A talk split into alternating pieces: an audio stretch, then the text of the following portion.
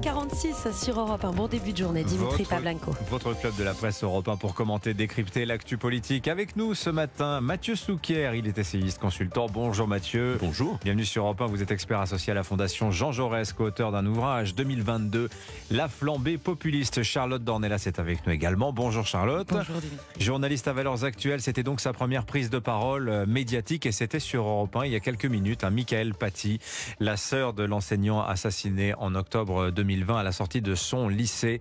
La voix du deuil et du combat contre l'oubli, contre la lâcheté, pour la justice. Et je crois pouvoir dire que le combat de Michael Paty, bah, c'est également le nôtre ici à Europe 1. Charlotte Dornelas, alors euh, elle était venue simplement lire cette lettre ouverte réclamant au Sénat notamment l'ouverture d'une enquête parlementaire sur les dysfonctionnements euh, qui ont abouti à la mort de, son frère. Il va y avoir un procès quand même dans cette, euh, dans cette affaire Samuel Paty. D'ailleurs, non pas un, mais deux procès, parce qu'il y a sur les 14 accusés euh, six mineurs, mais ça ne suffit pas, nous dit euh, Michael Paty. Qu'est-ce qui a dysfonctionné dans cette affaire? Ce que- ce qu'elle ce dit dans sa lettre, c'est que oui, il y a l'ennemi euh, qui porte euh, les armes, euh, en l'occurrence les islamistes, et que évidemment il faut les combattre, mais que précisément pour les combattre, dans une guerre, il y a des responsables pour mener cette guerre. Oui. Or, ces responsabilités, elles ont un sens. Et elle dit, en gros, euh, euh, jusqu'à aujourd'hui, je me confronte à une irresponsabilité de fait, c'est-à-dire il y a l'ennemi qui a porté le coup, et puis c'est tout. Les propagateurs de la rumeur, C'est ça. celui qui a porté le couteau, M. Anzorov, ça. etc. Et Ceux qui elle vont dit donc il y a aussi jugés. une responsabilité dans l'attentisme, dans la, dans la passivité des autorités.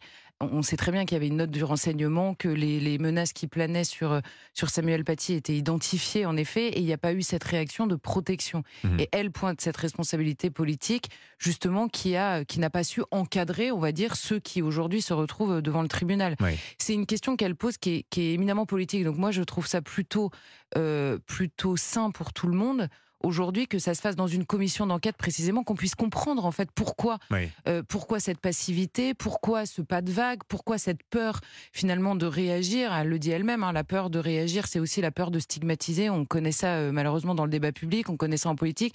Et quand vous avez des implications et des conséquences aussi graves que ça, euh, en effet, il faut que ce soit à la fois public et une commission d'enquête l'est beaucoup plus en effet qu'un procès en général. Alors, il y a là cette phrase, hein, pour résumer, hein, Mathieu Souquier, Michael Paty, elle dit On ne met pas un oui mais derrière le mot décapitation. Elle a eu cette impression qu'on mettait un oui mais, sous-entendu, oui, mais enfin bon, il a peut-être un peu cherché quelque part. En, en tout cas, ce à quoi elle nous invite, l'affaire Samuel Paty a suscité une émotion collective unanime. Là, la question qui est posée, c'est celle en face de cette émotion collective, Mm. de notre responsabilité collective. Donc il y a le procès auquel vous faisiez référence qui s'ouvre et qui met en cause 14 personnes.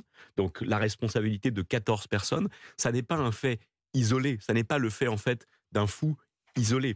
Il y a 14 personnes qui sont mises en cause dans leurs diffé- leurs- leurs différents niveaux de complicité avec cette affaire. 14 personnes, dont 6 mineurs, 6 Ah. adolescents. Des collégiens et le père, un, Et- un père d'élèves, Et- etc. Exactement. Donc il y a bien déjà à travers ce procès la notion de responsabilité collective. Et autour de cette responsabilité collective d'individus, il y a la question de notre responsabilité collective en tant que société. Oui. Et donc effectivement, je pense qu'il est tout à fait intéressant que, à la faveur de cette affaire hors norme, nous nous, intéress- nous, nous intéressions sur la nous nous intéressions à la responsabilité Oui, peut-être de l'institution euh, éducation nationale, mais oui. à la responsabilité du ministère de l'Intérieur Est-ce que tout a été fait au niveau de l'établissement? Est-ce que tout a été fait au niveau de la communauté scolaire? Ah bon, on le voit que- aujourd'hui, dans la frilosité à rebaptiser tout simplement le collège où exerçait Samuel Paty de son nom. On voit qu'il y a un refus de le faire parce qu'on a peur que ça génère des conséquences, etc. Oui, il y a la responsabilité symbolique et puis il y a la responsabilité opérationnelle. Alors, je ne sais pas si, comme elle, elle l'appelle de ses voeux, on peut éviter de nouveaux drames. Oui. Euh, ça, je veux dire, des, des drames dans une société comme la nôtre, le, le risque zéro n'existe absolument pas, c'est impossible. Non, mais on a l'impression autant- quand même. Attendez, je fais le lien avec l'affaire de Saint-Brévin, par exemple. Mhm. Le maire qui dit et que j'ai alerté les pouvoirs publics, la préfecture, sur le fait que je recevais des menaces à propos de ce centre d'accueil de demandeurs d'asile sur ma commune. Il ne s'est rien passé. On a l'impression finalement on pourrait décliner quelque Mhm. part euh, le- le- les, les situations. Elles sont à peu près toujours les mêmes. Mhm. Une espèce d'inertie des pouvoirs publics jusqu'au drame quelque part, euh, Mathieu Souquier. Oui, il y a aussi aussi des choses. Encore une fois, c'est compliqué de tout prévoir et le risque zéro n'existe pas. Mais ce qu'on voit, c'est que effectivement, des enseignants peuvent être décapités, des infirmières peuvent être assassinées, des élus peuvent être menacés. Et donc la question est celle de notre organisation collective pour limiter au maximum, autant que faire se peut, les risques qui pèsent sur ces fonctions symboliques-là. Euh, sur les enseignants, puisqu'on parle de Samuel Paty, la, la, la profession d'enseignant appartient à toutes ces professions auxquelles on demande énormément euh, et auxquelles on donne quand même symboliquement et matériellement de moins en moins. Donc comment est-ce que dans notre société encore, on rééquilibre les choses? Oui, oui. Et puis comment on se fait entendre hein, Parce qu'on parlait du maire de Saint-Brévin l'autre jour, il y a eu la démission, rappelez-vous, d'un élu des Mureaux, il y a quelques semaines de cela, face aux injures et menaces, le blanc quitte ma ville, c'était-il entendu dire hein, quand même. Hein. Donc vous voyez, il n'y a pas qu'une histoire isolée, il y a des précédents. Je voudrais qu'on évoque cet autre sujet aussi ce matin, Charlotte Dornelas, euh, Bruce, Besançon, voilà, ce sont des, noms des communes en région euh, qui vont accueillir euh, des, des, des sans-abri parisiens. Alors sans-abri, des migrants en réalité, hein, pour leur immense majorité. Évidemment, ça suscite beaucoup d'inquiétudes dans les communes qui ont été choisies pour accueillir ces fameux sas de report. Un plan de répartition donc des migrants on dit à l'occasion des Jeux Olympiques, Charlotte Donnella. C'est quand même loin les, Jeux Olympiques. Y a-t-il un lien vraiment, pensez-vous, entre les JO et euh, cette répartition de la pression migratoire qui, il est vrai, est quand même massivement concentrée sur l'île de France. Hein. Oui, c'est vrai. Alors le lien, il n'est pas directement assumé. On ne dit pas, ah bah tiens, on va mettre tout ce beau monde euh, euh, dehors pour que la ville soit prête à accueillir les touristes. Mais il est clair que euh, le, préfet a lui-même expliqué qu'il y a beaucoup d'hôteliers aujourd'hui dont les chambres sont prises par l'État pour loger euh, ces migrants euh, essentiellement et qui aujourd'hui veulent récupérer ces chambres pour les louer plutôt à des gens qui viennent aux Jeux Olympiques. on les comprend bien, enfin on comprend ce qui les pousse à faire ça et donc l'État réagit à ça. Donc c'est clairement à l'approche des Jeux Olympiques et par ailleurs je pense que en effet vous avez des millions de gens qui vont débarquer à Paris et quand vous voyez les campements qu'il y a, parce qu'on commence en l'occurrence aussi euh, par démanteler ces campements euh, qui sont un peu partout autour de, Paris ou en, région parisienne, il est évident que l'État a besoin, on va dire, d'éloigner ces personnes. Maintenant, le problème, c'est que ça s'ajoute à la répartition des migrants dont on a déjà parlé. Là, la seule différence, c'est qu'en effet, ce qui permet de, hmm. dire qu'on va répartir les sans-abri. Mais d'où ça vient ce plan? Qu'est-ce que c'est que ce plan, effectivement? C'est une décision de la mairie de Paris, de l'État français? Non, non, non, non c'est une décision, oui, de, du gouvernement qui a demandé au préfet Mhm. de 10 régions en France d'ouvrir des SAS temporaires pour examiner la situation mhm. et ensuite. Ah, sur une euh, demande de l'Union européenne hein, aussi, il faut le dire. Hein. Voilà, et, et, et, en gros, il leur demande. En fait, la demande de l'Union européenne, elle concerne la répartition qui est déjà organisée. En gros, vous répartissez dans les régions selon les capacités d'hébergement. Et là, s'ajoute à ça cette histoire de SAS où pendant trois semaines, vous prenez euh, euh, toutes les personnes qui veulent bien monter dans le bus. C'est la différence, c'est que c'est pas simplement les demandeurs d'asile. Vous avez également aujourd'hui peuvent monter dans les bus des déboutés du droit d'asile, par exemple, à qui on a demandé de partir, mais que quand même on va aller euh, envoyer en région. Donc débouté du droit d'asile qui a demandé à pouvoir rester sur le sol français, ça lui a été refusé.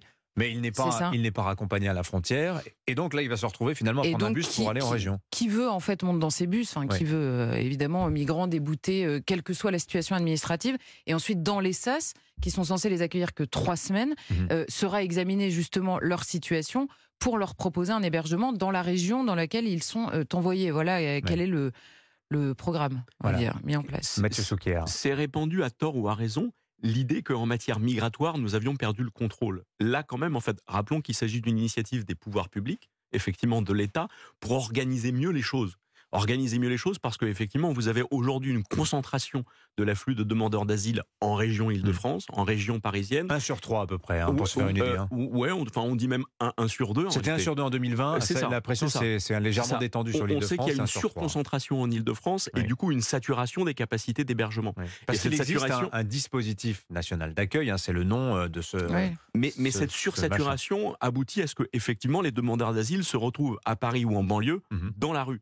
Là, il s'agit d'organiser les choses pour que les quelques centaines qui arrivent, on les répartisse dans une dizaine de régions. Alors ensuite, mais c'est une bombe politique, ça quand même. Ça peut créer des difficultés, mais encore une fois, il s'agit de, quelques, centaines mm. de personnes qu'on répercute dans une dizaine de régions. C'est des milliers qui quittent chaque mois. Et, précisément des régions qu'on choisit en fonction de critères objectifs et sociaux. Les capacités d'accueil, c'est-à-dire qu'on mm. transfère les personnes là où il y a des capacités d'accueil, des endroits où on peut les accueillir, en fonction du taux de chômage, en fonction d'autres indicateurs sociaux pour faire en sorte que ça se passe le mieux possible. Alors, mmh. c'est pas parce qu'on fait les choses bien que derrière ça se passe nécessairement bien. On sait qu'on a dans certains coins un rejet vis-à-vis de ce type de, de, de, projet qui pose des difficultés. Euh, simplement sur la question de la, on, dit qu'on a perdu la maîtrise. Moi, pour moi, c'est une nouvelle preuve qu'on a perdu la maîtrise.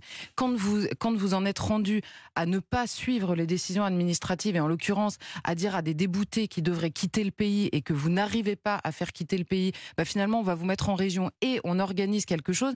Le rapport parlementaire qui a été fait sur cette organisation dit il va falloir que les préfectures parlent avec les élus locaux. Jusqu'à maintenant, les élus locaux ne sont pas automatiquement d'abord euh, euh, concertés sur l'accueil qui va arriver et les Français absolument jamais. On se souvient du maire de Calac qui avait dit on va pas faire des référendums, 80% des gens vont nous dire non. Ce rapport ne dit pas que tout est parfait, mais ce rapport dit bien que la situation s'est améliorée précisément avec ce type d'organisation. Et, là où je vous, je vous contredis, c'est que on a d'autant moins perdu le contrôle qu'on l'a repris là-dessus. Il y avait, comme le disait Dimitri, en fait 50%. La, ces demandeurs d'asile, la moitié d'entre eux se concentraient en Ile-de-France il y a encore deux ou trois ans. On a réussi, grâce à ce dispositif, à baisser à 33%. On a réussi à répartir la migration qu'on n'arrive pas à contrôler partout C'est d'être à 25% dans quelques années et du coup, on devrait y arriver. Bon, merci à tous les deux. Le débat va évidemment continuer sur ce sujet tout au long de la journée sur Europe 1. Merci beaucoup Mathieu Souquier d'être venu nous voir ce matin dans le club de la presse Europe 1.